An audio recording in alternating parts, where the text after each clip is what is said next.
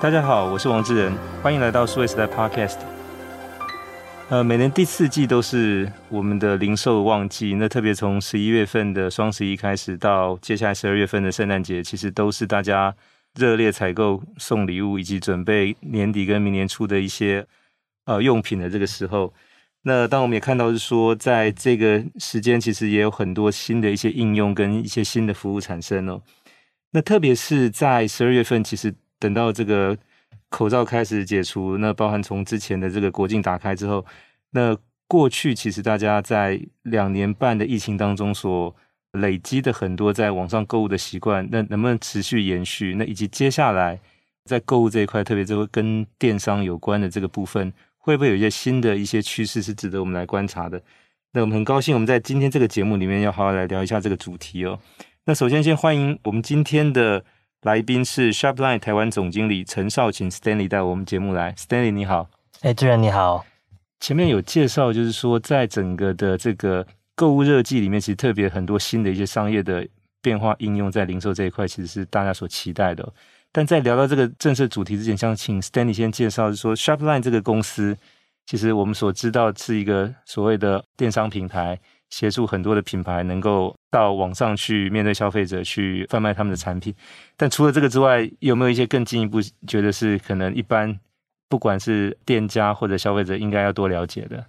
好，没有问题。呃，我先大概快速说明一下，Shopline 的话，其实我们是一个一站式的智慧开店平台。那一站式智慧开店平台就是让任何一个呃想要经营品牌官网的品牌。呃，除了在商城范畴，你希望可以自己掌握数据，掌握消费者的呃一些使用习惯或是购物体验的话呢，那他们就会想要建立属于自己的品牌购物官网。那 Shopline 就可以透过我们这样子的平台呢，让所有的品牌可以透过我们的系统，很简单快速的创建一个有专属购物车的品牌官网。对，那我想在过去这个十年当中，其实很多传统的这些零售业者，从 O2O 到 OMO。到刚才你介绍像这个一站式的平台，其实都在想办法减少或者降低他自己要开网店的难度哦。就说那等于说到一个大的网络商城来，然后其实基本的这些商城也帮他准备好，他有点就是简单的接近拎包入住的概念，就是说你就可以去开自己的网店去面对这个消费者。那所以我想先请教是说，那过去这两年半，其实我们看到的呃，在电商这个领域里面有所谓的疫情红利哦。那特别是我这边留意到，就是说，因为 Shopline 过去的网上主要的销售的主力，统计上是说流行服饰跟综合零售这一块。那现在我想过去的两年半里面又加入了食品饮料这个部分哦，所以从这里面有看到什么样的一些变化呢？呃，我觉得呃，Shopline 一开始应该是我们整体 Shopline 我们一直以来占比最大的几个类别，就主要会是流行服饰。还有综合零售这两大类，那再来的话呢，才会是呃生活居家还有食品饮料。可是，在这两年疫情的期间，我们看到像食品饮料这一块的占比越来越高了，尤其是现在新开店的店家最多的，其实就是食品饮料。所以，我觉得疫情真的改变了很多呃大家的消费行为。那很多的可能在比较跟食品相关的业者，他们在疫情的冲击也是相对大的，所以他们必须要转往线上去销售去经营，所以才会看到这两年有这么大的改变。对，那呃，因为没有办法出门，所以就是可能过去要到实体的这个通路去买的这些产品，其实也习惯后来在家里用手机就完成了。那这件事情现在随着就是说疫情慢慢接近尾声，你们的观察说这样的一个购物有回到以前的传统方式吗？还是说没有改变？其实还是有，就从疫情最严重的时候，你会发现线上的整体的呃销售额增长非常高。但是开始慢慢开放、慢恢复正常之后呢，线上还是持续成长，可是实体也慢慢恢复了。像以前在疫情开始之前，在 Shopline 这边，我们的店家有在做 OMO 的，它的实体的营业额可能在大概占比大概在百分之二十到二十五 percent 左右。那在疫情期间呢，其实线上大幅成长。可是实体的占比可能跌到大概百分之十左右，甚至更低但在最近几个月，应该说今年来说，又开始慢慢恢复到百分之二十五左右的水准了。所以我觉得现在已经完全一个恢复正常。可是因为疫情关系，让线上还有一个很大波的成长。对，那因为在台湾的统计数字是说，在一般的这个零售里面，大概有百分之十二是在电商上面发生，而且这个数字还在增加。那也根据统计是说，现在台湾大概有百分之八十七的这个消费者有上网的习惯，有五百分之五十六，其实在购物考虑阶段会线上线下去大概做一些比较跟收集资料。那所以我想这个部分大概是一个不可逆的，它其实一旦发生，这个数字只会持续上升哦。那所以在这个部分想请教 Stanley 是说，那目前在 Shopline 上面开店的这些业者，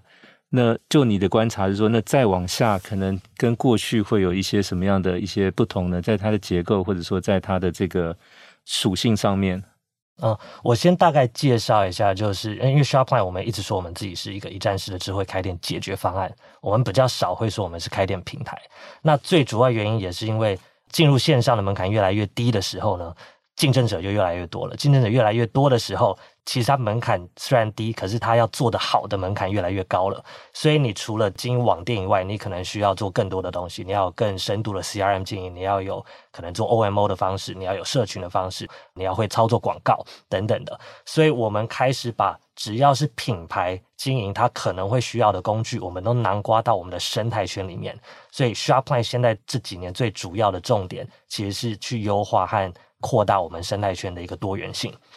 那再来，我们看到疫情最大的影响，其实是就像刚讲到的，实体的冲击很大，或是特殊一些可能食品业者，或是特殊的业者的冲击很大。所以我觉得我们观察到疫情期间呢，有两块是我们认为是比较大的重点。第一个就真的是 CRM 的经营了，因为今天。会员经营这件事情，它是可以让你的品牌不管遇到什么冲击，你都可以持续的找到跟你的会员、你的消费者互动的方式，来让他不管今天是在实体的通路还是线上的通路，你都可以把它导回你想要跟他沟通的那个渠道去，让他来做消费。那 CRM 经营这边也真的是，我认为已经是一个所有的品牌在做线上最基本的门槛，你一定要会经营会员。所以你看到我们很多比较成功品牌，他在做的很大的事情，都是怎么样让他的更多客户可以再回来回购，或是让他的购买的频率加大，或者他的客单价加大。那再来，其实我觉得这边可以举一个简单的案例啦，就我们最近有一个，应该说 s h o p i f 我们持续每一季都会挑选一些店家做一个比较深度的一个叫顾问陪跑计划，就是来协助店家可能做一些策略上的建议啊，或者是规划啊。那我们也看到有一个。店家叫啊，他叫汪氏如意啊，他们就是做宠物鲜食的，对，所以其实我们在顾问陪跑计划，其实就帮他们挑了几个东西。第一个是建立一个完整的会员分级的制度，那会员分级制度就会让不同层级的会员呢，他有不同的优惠。那最高等级会员还有一个比较尊荣的专属优惠嘛。那再来可能会再让他们不定期的去举办一些中高级会员的专属月。好，所以在那个期间，中高级会员就有更好的一个可能消费的优惠，对，来提升会员的粘着度。那再来也是透过会员点数来再吸收，促进一些比较底层的会员可以再做更多的消费。是，那刚 Stanley 也提到好几次，就是说你们的这个所谓 CRM 这一块，其实是在你的这个提供的专属服务里面很核心的这个。具体是什么样的一个服务或者什么样一个规划呢？呃，其实 CRM 它是非常非常大的一块。那最近我觉得在 CRM 这边比较特殊的是，我们其实今年做了一个叫做 RFIM 的 model。对，那它主要就会根据，比如说呃消费者的平均的消费金额啊、消费频率啊、上一次消费的时间啊，还有这个消费者跟你的社群互动的一些频率来去。把你的所有的客群再去做更细度的分类，它会分成很多的类别，包含可能是呃新的消费者，或者是呃回购的，甚至准备回购的，或者是呃沉睡的消费者，或者是忠实会员，还有更多的更多的分级啊。对，那我们会透过这些分类呢，我们再给更不同的策略来去协助品牌怎么样去跟消费者透过。可能不同的优惠方式、不同的沟通方式、不同的策略，或是不定期举办不同的活动，来符合不同类型，呃，来看怎么样去增加消费者的回购率啊，或者是消费者的购物金额等等的。对，那我们这边其实有一些案例是，像我们有一个客户也是我们协助到的，他是生活仓库。那我觉得像 RFM 这种分众行销的 CRM 工具，其实。每一段时间，每个品牌会有不同的策略，你特别想要完成的事情。所以，像生活仓库，他们就把重点，最近就把重点放在两个类型的客户，一个是沉睡的客户，你要再唤醒他；那另外一个是活跃的客户，你要让他的购物频率变得更高。所以，像他们就会针对活跃的客户，可能提供呃免运的优惠，或者是降低免运门槛，所以反而发现效果很好，因为这些活跃的客户他会。它虽然可能门槛变低了，所以它购物的金额会比较低，可是它的购物频率会变高了。所以整体来说，它的消费力道还是更强。对，那在沉睡客户呢，可能就会提供他们呃优惠折扣代码啊，或者是新品的优惠八五八八折等等的，所以让这些沉睡客户会忽然诶在被激活，然后想要来消费。对，所以每一个不同的品牌，可能在不同的阶段会有不同的策略来去利用这样的工具。OK，那有没有一些我们可以比较期待这种所谓杀手级应用，就是说对于整个的电商在往前推进的一些关键的？技术，你观察到可能会是什么？呃，其实我觉得我们现在还是几个大重点啦，所以我们以 SharpLine 来说，我们几个大重点，第一个是我刚刚说的 CRM，第二个的话是我们的 OMO 的应用。对，其实 OMO 这一块是其实怎么样去利用你线上线下可以互相去导流。比如说疫情很严重的时候，你怎么样透过我们的 CRM 的工具，然后让你的实体的客人、实体的会员，他跑去线上消费。然后疫情开始慢慢趋缓的时候呢，你再让线下的客人再跑去你的实体门市消费。那也透过更精准的一些数据的串联，所以今天一个消费者他可能是你的线上的会员好了，他买过。很多商品，他今天到门市的时候，你的门市人员可以直接看到说，诶，他买过哪些类型的东西，然后直接知道怎么去推荐更适合他的商品，来去增加客户的转单和他的消费金额。对，那再来另外一块，其实就真的是刚刚说到的社群这一块。那社群这一块，其实我们从不管是直播的应用啊，还是我们有一个聊天机器人对话式的，也是用自动化的方式来去让可能半夜的时候，或者是人手不够的情况下，你都可以有设定好一些脚本。然后让消费者直接在你的粉砖跟你互动的时候，那些机器人会自动的透过你设定好的脚本来回复你的客户，然后可以直接引导客户把商品直接加到购物车里面，然后直接做结账转单。所以这也是另外一个应用。对，那我想其实现在就我自己的购物经验来讲，就是在一些其他的电商平台上也有类似像这种就是聊天机器人，但有些功能真的很阳春，会让你就比如他只会告诉你说现在。不是他的这个上班时间，所以你要等到什么时间再去跟这个。那我不晓得，就是说，透过像类这种聊天机器人，如果它可以比较适时去解决问题的话，能够增加的类似像这种客户结账或者购买的这个几率，有经过统计吗？这个大概能够做什么样的一些改善呢？呃，其实好，我大概举例一下，就我们有一个品牌叫 Space Picnic，它其实是做女装的。那我们呃社群其实我们有三个主要的功能嘛。那第一个是刚刚说的直播，那再来就是聊天机器人，另外一个是我们一个讯息整合中心。因为刚刚说到的消费者现在在散落在各个渠道，所以他可能在 IG，可能在 Facebook，可能在 Line。对，可是你透过这么多的渠道去跟所有消费者互动，所以品牌在整理和在回复消费者是很麻烦的，你要切换很多个不同的视窗、不同的呃 social media 嘛，对，所以呃我们把这个东西全部整合在我们的管理后台，所以店家可以直接透过一个后台就可以。直接面对所有渠道的消费者，而且会更精准的知道他是哪个消费者买过什么商品。那我们有一个 Space Picnic 这个品牌，它就是透过呃社群机器人在设定好脚本，引导客户到购物车，甚至成为会员。然后再来就是透过我们的讯息整合中心，可以去。呃，大幅的降低他回复客户的成本和呃和增加他回复客户的频率，所以他其实导入这样的工具之后呢，其实他很明显的达到加入会员的成功率提升了百分之三十，甚至因为他可以更轻松的、更有效率的去跟他的客户们去做互动，好，所以其实也大概新客的互动率还有转单率也提升了将近三成左右。哎，Stanley，那刚才提到是说，Shopline 在全球有三十五万家客户，其中一半在台湾哦。那我就比较好奇说，那这个比例有代表什么特别的意思吗？那有一半在海外的话，就是那他们的这些客户的整个操作的经验，跟台湾这边有没有什么样的不同，或者说有什么可以值得台湾参照的？好，没问题。我大概先说明一下，就因为 Shopline 其实是香港起家的，所以我们一开始，我们大概在二零一三年的时候从香港开始，那二零一五年的时候进入到台湾。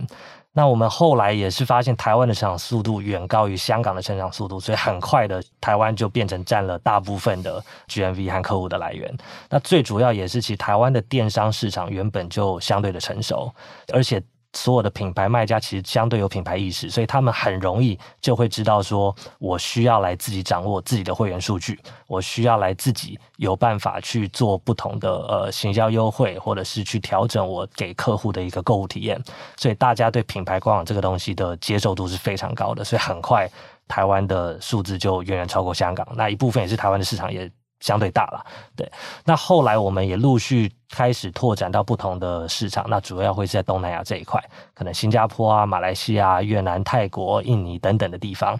消费形态跟台湾、香港就有很大的区别了，因为台湾、香港相对电商相对成熟，新加坡其实也相对成熟，所以可能主要会是品牌官网的开店为主。可是我们看到一些可能在东南亚的，比如说马来西亚或者是泰国、越南这些地方，反而他们的电商没有到那么成熟，所以他们好像有一点跳过了品牌官网这个阶段，他们反而比较主流，应该是在社群这一块，所以他们就非常的。吃，比如说直播啊，KOL、KOC 这样子的一个概念，那或者是可能社群的购物、社群对话式的购物，就是可能他们很喜欢透过聊天，比如在 LINE 跟你聊天，聊天聊天之后，客人就直接在 LINE 说我要买这个东西，然后我要付钱。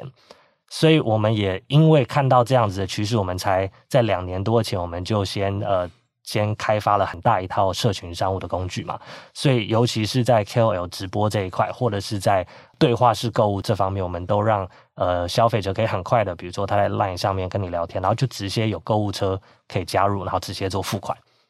对，所以跟台湾形态真的不太一样。所以那特别在社群电商这一块，像刚才你举例的，像 LINE 或者 FB 或者像 Instagram，其实现在都被很多新的电商业者开发成就是一个重要的。销售跟行销的通路哦，那在这一块来讲的话，就是我看你们在台湾跟 LINE 其实的合作也蛮密切的，能不能谈一下，就是说在整个社交平台这一块，对现在电商的这种帮助，或者说它可以带来的注意是什么？其实应该说，社交平台现在是你要获取客户，或是你进会员跟你的客户沟通是非常主要的一个工具，跟传统可能投放单纯的这种网络广告比起来呢？呃，它其实是完全不太一样。广告投放，你可能会去投，比如说 Facebook 的广告、Google 广告，这两个是主流嘛。可是你怎么样去跟消费者互动？因为现在做品牌，尤其是资源不够多的品牌，非常重要是你可以怎么样在跟消费者的互动或是体验上面，可以做得更频繁、做得更深，让消费者对你的品牌认同感更高。对，甚至有一些更客制化、专属的服务给他们。所以，像不管是 Line，不管是 Instagram。不管是 Facebook 等等的跟消费者互动，我们认为是非常关键的。对，我想，因为 Line 其实在台湾、在东南亚刚好也是它市占率最高的这个地方嘛。那刚才你也分享是说，在东南亚可能他就跳过那个官网，直接进到，就是因为有很多的朋友群在聊天，所以这个成为一个很好的可能就是介绍产品或者说销售产品的一个管道。那这个部分的话，就是再往下会有一些什么样的？应用或者说什么样的一些想法是在这个社交平台上去结合呢？好，呃，其实 Shopline 我们也是应该是台湾唯一的一个呃开店平台，是同时我们是 Line 的。官方的行销合作伙伴，我们同时也是他的 tech partner，就是做很多深度的工具的串接。对，所以包含除了 Line 的广告投放，甚至我们可能 Line Live 呃 Line 的直播，或者是 Line Shopping 等等，Line 很多接下来推出的一系列的一些跟电商相关的工具，我们其实都有在做串接。那陆续也会推出更多，比如说 Line 礼物啊等等的工具。对，那像这些社交平台，像 Line 跟这个 FB 现在改名叫 Meta，其实他们过去这一年，其实在这个所谓的加密货币或虚拟资产，或者我们称为元宇宙相关的这个，其实都发力蛮大的。所以像 Line 它其实也有要销售这个 NFT 的这样的一个功能。所以我不知道这一块将来也会是在你们定义的可能所谓的电商的品牌，因为过去我们看到大概都是像比如说服饰啊、食品饮料啦这些，大概都是可见的实体的产品。将来在虚拟的产品这一块。应该也会有品牌想要来开店，但他开的店可能就不是我们传统上认知的那个，他可能就是一个要戴一个 AR VR 眼镜去看到，然后可能就是用比较不一样的这个体验去导入到这个零售，特别是在电商的这个应用上面。那我不知道这一块现在你们的进展怎么样？呃，其实应该说，你说 AI 的大数据就。一直都是我们的很大的重点，所以包括我们刚刚说的 CRM，包括我们的 RFIM 模型，甚至到我们的一些社群的工具，其实都有这样子的应用在里面。因为陆续会有相关的业者来询问嘛，包含说他可能是呃开的商店，他想要透过虚拟货币支付，或者是他卖的东西是虚拟的商品，或是 NFT 相关的啊、但我们也还是在评估和观望的阶段，因为我们认为这个市场它到底接下来可以发展到什么程度，我觉得还。现在还在蛮初级的阶段。嗯，那另外一个我想请教说，因为这几年其实除了这个电商平台之外，另外有一块就是所谓的群众募资平台，其实发展也很快哦。就很多想要开店的或者想要生产产品，一开始他可能没有能力真的去开一家店，但就到这个群众募资平台上面去。那群众募资平台现在也开始在，我想比较扩大去从这里面去找一些有机会的这种，比如说他可能这个呃一开始可能募集五百件、一千件，很快就卖掉了，甚至可能要加购的这种，它后续要再发展成品牌的机会是还是蛮大的。我不晓得这一块，当然跟现有开店平台距离还是稍微比较远，但是不知道你们有没有在观察一些比较潜在的，可能这样主动去合作，或者说去投入去开发像这样的有机会的这种新的品牌。呃，我觉得现在我们其实看到 Shopline 很多的品牌卖家，他很多的商品真的是先做群众募资，然后才上线的。所以我们在呃，就像刚刚说到的顾问陪跑等等的计划，我们其实也会协助店家的策略上面，他怎么去规划他的群众募资，那怎么样在募资成功之后，在线上这边要怎么去经营和贩售。对，那我们也是看到这其实是越来越成长越来越快速的吧，因为真的看到很多很多的，尤其是小型的品牌，他们一开始的商品就是透过群众募资募到钱之后，然后再开始上线贩售。是，那同样就是说，在这种说一站式这个购买的这样的一个平台上面，其实除了 Shopline 也还有其他的好几家的这个同行哦。那当然，这个市场我想还有很大的空间可以各自去发展。但是你的观察是说，现在在这个领域里面，大家的差异或者说那个区分，从你的角度来看，就是 Shopline 跟他们的不同在哪里？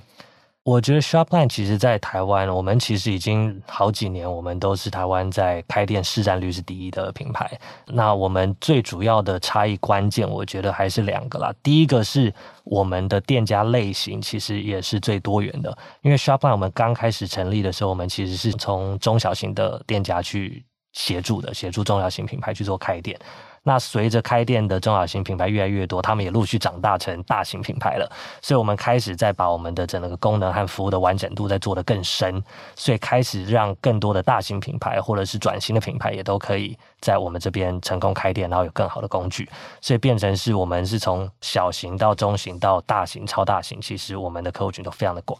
那另外一个其实是我们的完整的生态圈，因为就像刚我说的，其实开店平台越来越多，就是只是开店平台这样的工具，大家都。可以做，可是你怎么样提供额外的附加价值给你的品牌？最终的关键还是要回到哪一个平台可以让品牌最容易的呃上手，然后最容易的做出成绩，然后来赚钱。因为他如果最后呃，没有 GMV，没有没有办法赚钱，他最后还是会得关站嘛。所以，我们让我们的从不管是金流、物流到可能 CRM，到呃我们的社群，到我们的可能跨境或者是广告等等的工具，我们其实都尽可能做到最完整。我们的生态圈应该也是呃业界在至少在台湾是最完整的。是。那除了就是说呃一般的这个消费者买来，不管是自用或给家人还是这个朋友。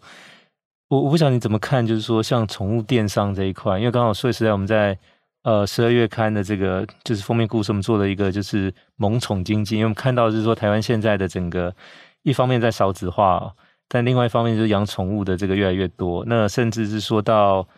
目前其实台湾十四岁以下的这个所谓的幼儿跟青少年人口的数目，其实已经少于我们现在的宠物，特别是狗啊猫啊这些的。那当然这个。黄金交叉出现之后，就接下来就宠物上升的会更快。那台湾的这个幼儿跟这个青少年人口大概减少的也会更快。所以，呃，我不晓得，就是说，那这一块其实我们也看到，现在蛮多提供跟这个宠物相关。当然，一方面最直接就是食品跟一些用品以外，它当然还有一些其他，比如像宠物医院啊、旅馆等等等。但现在很多也可以透过这个网络方式去订购这些服务哦。那不知道这一块有没有反映在就是你们现在的这个平台上面，或者说有预见，跟接下来这个会是一个大的一个成长的一个方向？呃，有的，其实应该说这两年来说，Shopline 呃，其实一年半左右吧，在宠物用品相关的领域成长的非常大。那还它。因为它本来的基底比较小了，所以还是没有到我们一开始说的 Shopline 最主要的四大类别。但它的成长幅度非常大，我已经我有点忘记那个成长幅度的数字了，但是都是倍数以上在成长。所以其实也看到现在越来越多人都会着重在宠物的相关服务啊，不管是用品还是零食啊，还是食品，甚至是我们有一些是宠物医生出来开的，可能是跟宠物的皮肤啊、医疗相关的网站，其实都有。是。那最后请教 Stanley 是说，那现在就是三十五万家，然后一半在台湾，一半在海外，那主要是东南亚跟香港的这个结构比重，在可能未来这个两到三年，就所谓的疫情后的发展，会有改变吗？呃，其实一定会改变。当然，我们主要的目标，我们是把自己定位在一个全球化的品牌嘛。所以，其实，在台湾，尤其是东南亚的占比一定会越来越高。现在占比不高，也是毕竟他们都还算早期的阶段，所以他们占比没有那么大。可是，接下来台湾 Shopline 已经当了呃，已经这么多店家了，然后已经当了 Market Leader 这么久，所以我们的。成长幅度还是很快，但至少不会像以前都是倍数成长，它可能变成百分之五十、百分之四十这样子的成长。对，那接下来的重点其实快速成长真的会是海外的市场，尤其是东南亚这一块。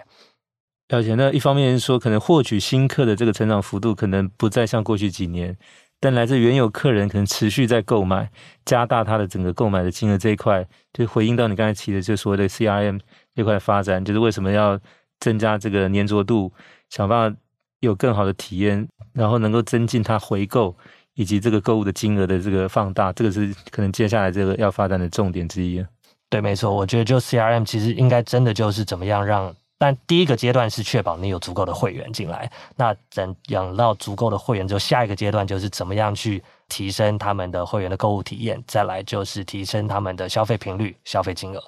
是。那当然，我想就是说，你刚刚也分享了很多在台湾这边发展的一些经验哦。那我比较好奇是说，那在台湾的过去这几年，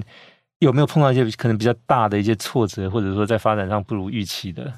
呃，非常多。举例，像我们现在常常在做 OMO，我们疫情期间有非常多实体门市的业者现在来线上开店。那最困难是他们都会觉得，我第一步我就是先。开个网店，我就有做到数位转型了，呃，可是他们都没有想过，你只是开个网店，你是一个没有人知道的网站，没有客群在上面，你没有会员，所以你怎么去打？你其实要打广告，你甚至最好的方式是利用你原本的实体就已经经营好的那个客群和会员，来去导到线上，来让你的线上线下可以互相的去做导流和加分。对，所以很多的品牌他们有这样的观念，因为很多人真的觉得我开一个品牌官网就。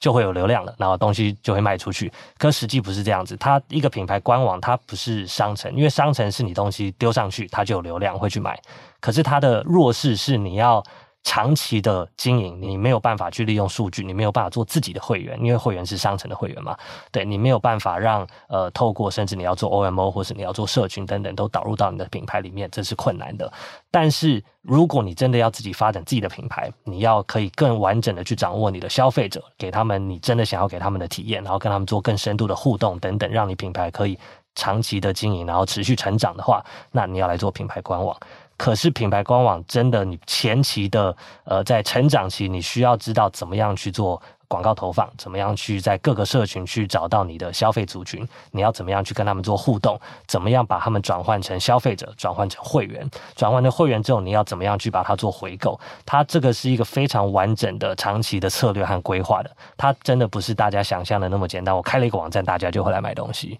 对，我想这个其实是大家针对网络的两大迷思之一有。对，因为这个我们在谈，就是数位化到数位转型有三个阶段，就是第一步先数位化，再来是数位优化，第三步才是数位转型哦。但很多都觉得，就是我只要上网，很多后面事情会发生，其实并不会。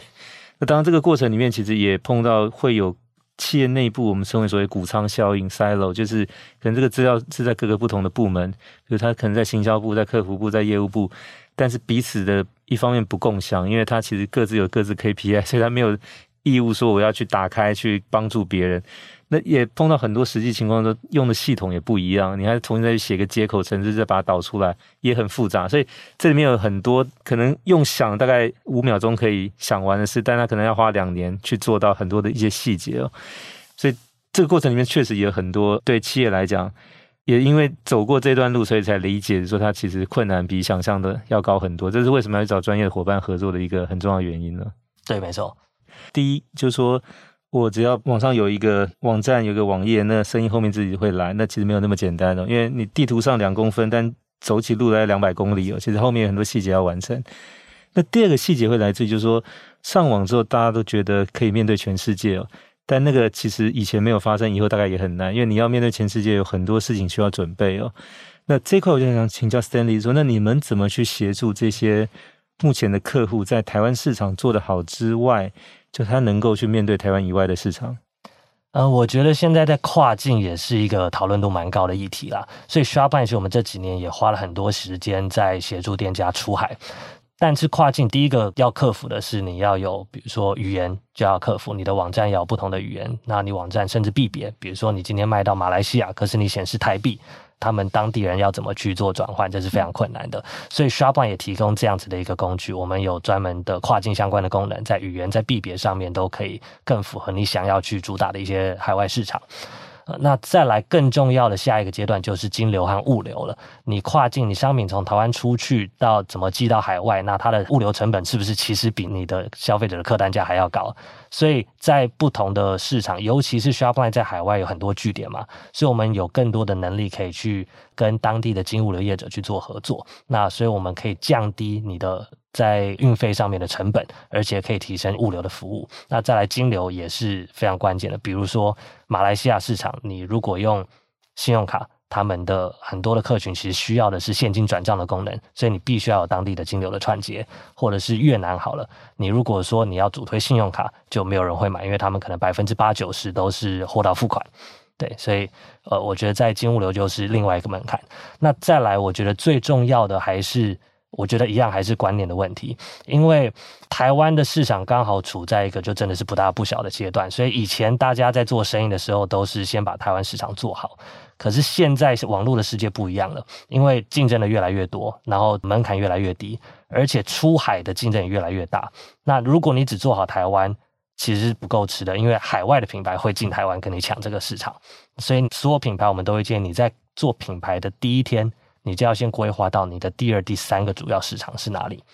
这个也是台湾我们一直希望跟品牌沟通，因为像我们在东南亚的经验，大部分很多东南亚品牌在开立的第一天就已经在思考他接下来要去哪里。新加坡的马上第一个就会知道我要去马来西亚或者我要去其他市场。东南亚很多就是因为他们相对可能市场比较小，所以他们会有这样子的观念。那台湾就是。我们希望持续可以呃让更多的品牌去了解跨境或是全球化的一个重要性。那其实我觉得真的跨境呃虽然整体来说听起来好像有海外订单占比多，可是实际对大部分的品牌海外订单占比是不高的。可是真的做得好的，像我们有一些案例是，比如说做呃食品相关的，我们其实常常拿它来做案例，它就是一个。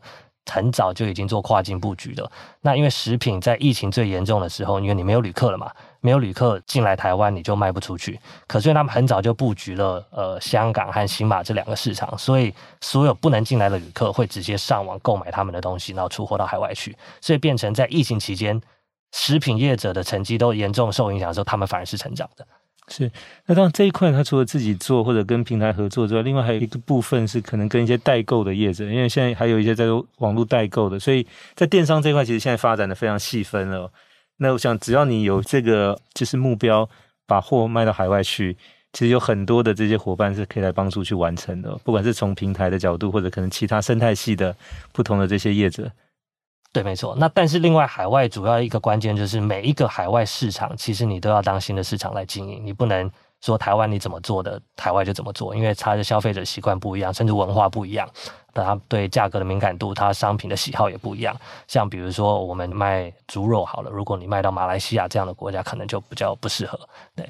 对，我想这个其实也是对。品牌业者来讲，就是说，所谓海外不是说出了台湾就叫海外，因为那个差别很大。因为当很多厂商也开玩笑说，东南亚光印尼就一万多个岛，可能印尼人自己要搞清楚都很难的情况之下，你要从台湾去思考这个市场，其实是